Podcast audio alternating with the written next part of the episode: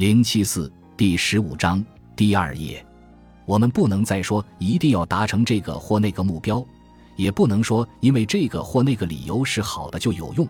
我反而是在迷雾和黑夜中摸索，没有方向，也没有规律，一切反而是完全且毋庸置疑的偶然。事实上是非常可怕的偶然。但有一件事情变得异常清晰，也就是说，它与我之前的道路完全相反，包括他所有的洞察和意图。因此，这一切都是错误的。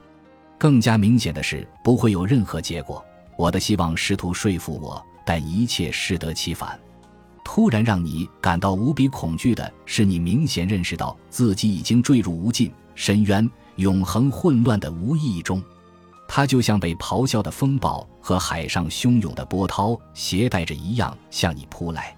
每个人的灵魂中都有一片安静的地方，在这里。一切都不证自明且容易解释，人们倾向于从纷杂的生命中退到这里，因为这里的一切都很简单且清晰，目的明显且有限。世界上没有什么东西可以让人像在这里一样肯定地说：“你只不过是。”尽管事实上人们这么说过，而且即使这里有平滑的表面，一道常见的墙。而其只不过是贴身保护性的和不断被抛光的覆盖在混乱的神秘之上的外壳。如果你冲破这道最普通的墙，巨大的乱流将冲进来。混乱不是单一，而是一种无尽的多元。它并不是无形的，否则它将是单一。反而它充满各种人物，正是充满的人物造成一种混乱且强烈的效果。这些人物已经死亡。不仅仅是你的死亡，也即是所有你过去具有的形体意象。你不断向前的生命已经将这些意象抛弃。还有人类历史上蜂拥的死者和过去的亡灵。与这些相比，你的生命就像大海中的一滴水。我看到在你身后，你眼睛的镜像中挤满危险的阴影，也即是死者。他们通过你空洞的眼睛贪婪地向外看，他们悲苦哀嚎，希望通过你收集历代零碎的资料。这些在他们之间叹息，你的一无所知不能证明什么。把你的耳朵贴到墙上，你将会听到他们在里面沙沙作响。现在你知道自己为什么把最简单和最容易解释的事物集中在那一点上，自己为什么称赞那个平静的地方是最安全的，因为这样就没有人，至少你自己能够发觉到这里的秘密，因为这里是白昼和黑夜痛苦的融合的地方。被你的生命排除在外的，你否定或要求的一切错误或已经错误的，都在你背后的那道墙里等着你，而你正坐在它的前方。如果你读史书，你将看到有寻求奇怪和难以置信事物的人，诱惑自己的人和被人在狼穴中俘获的人，追求最高和最低的人，被命运和不完整从生活石碑上抹掉的人。有人能够领悟，还有人一无所知。而是在这样的幻觉中不断摇头，在你愚弄他们的时候，他们其中的一个便站在你的身后，从愤怒和绝望中描绘出你在恍惚的时候没有注意到的事实。他在无眠的夜里围困住你，有时候他会让你患病，有时候他阻碍你的意图，他把你变得蛮横又贪婪，他激发你想要得到一切，他对你没有任何注意，他在不协调中毁掉你的成功。他像邪灵一样伴随着你，你永远摆脱不掉他。你是否听说过那些和统治白天的人一道隐身彷徨的黑暗之人？他们阴谋的造成动荡，是谁策划诡计，毫不畏惧的荣耀他们的神？基督在他们的身旁，而且是他们之中最伟大的一个。打破整个世界对基督而言十分微不足道，因此他打破自己。因此，基督是他们所有人中最伟大的，而且这个世界上的力量也碰触不到他。但我说的是那些深受力量之害、被力量而非他们自己打破的死者。他们群居于灵魂的土地上，如果你接受他们，他们便用幻觉和与现实法则的对抗填满你。他们从最深处和最高处设计出最危险的事物。他们唯一共同的本质是有最硬的铁打成的刀刃。他们与弱小的生命无关，他们生活在最高处，完成最低处的任务。他们却忘记一件事情：他们没有活出自己的动物性。动物不会反叛自己的同类。想象一下动物，它们是多么的公正，它们的行为多么端正，它们多么坚守悠久的历史，它们对生养自己的土地是多么的忠诚，它们多么坚持熟悉的路线，它们如何照顾自己的孩子，他们如何一起寻找食物，他们如何带领另一个同类找到泉水。没有一个会将自己剩余的猎物藏起来而令自己的兄弟饿死，没有一个会把自己的意志强加到另一个身上，没有一个会把文字错误地认成大象。动物们相处融洽，忠于同类的生活不多不少。没有活出动物性的人，一定会把自己的兄弟视为动物。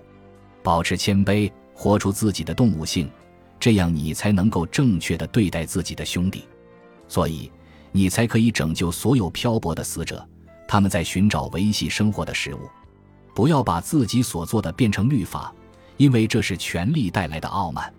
在时机成熟的时候，你为死者打开大门，你的恐惧也会使自己的兄弟受折磨，因为你的面部表情预示着灾难。因此，你开始退却，进入孤独，因为如果你与死者陷入战斗，没有人能够给你建议。如果死者将你包围，不要呼救，否则活着的人都会逃跑，而他们才是你通往白昼的唯一桥梁。在白昼中生活的时候，不要谈论神秘，但你应该献出夜晚，让死者得到救赎。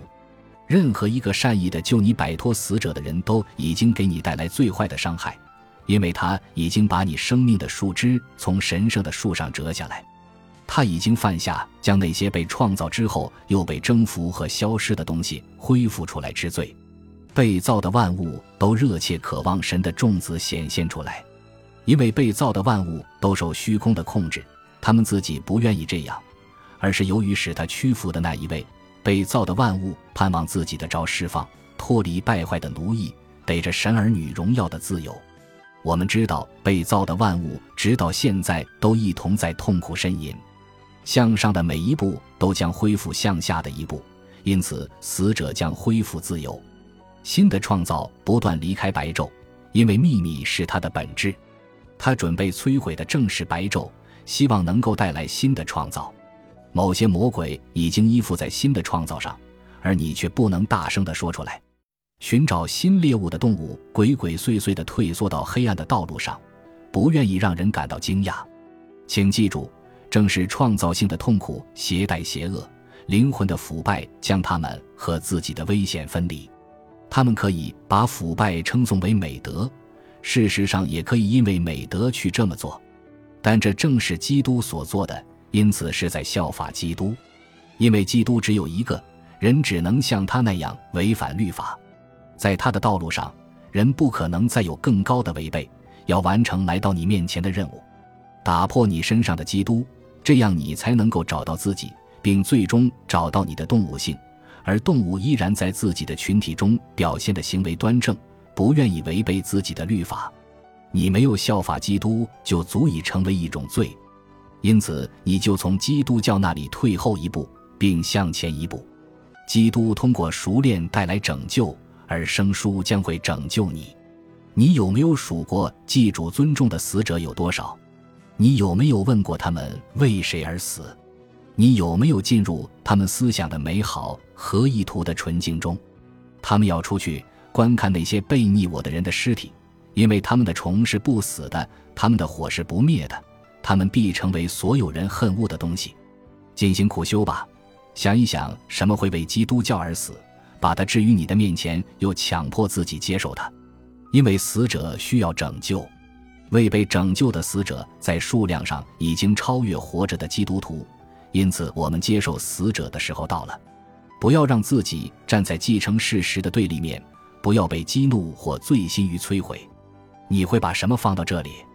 难道你不知道，如果你成功的将继承事实摧毁，你也会使摧毁性的意志与你相对立？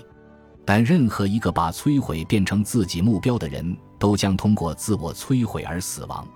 请多尊重继承事实，因为敬畏也是恩赐。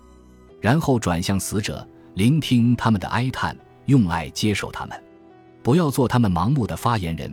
有的先知最后对自己用实行，但我们寻求拯救，因此，我们需要崇敬继承事实，并接受死者，因为他们在空气中飞舞，像蝙蝠一样，自古就栖息在我们的屋顶下面。新的建在旧的之上，继承事实的意义也将变得多元。你的贫困成就了现在的你，所以会变成你将来的财富。使你远离基督教和其神圣规则之爱的是那些死者，他们在上主那里得不到安息，因为他们没有完成的工作在跟着他们。新的拯救永远是恢复以前失去的内容。基督自己不是恢复血腥的人祭，而较好的习俗却在古时候就已经被排除在神圣的修炼之外吗？他自己恢复的不是吃下人祭的神圣修炼吗？在你神圣的修炼中。要再次使用早期遭到谴责的律法。本集播放完毕，感谢您的收听，喜欢请订阅加关注，主页有更多精彩内容。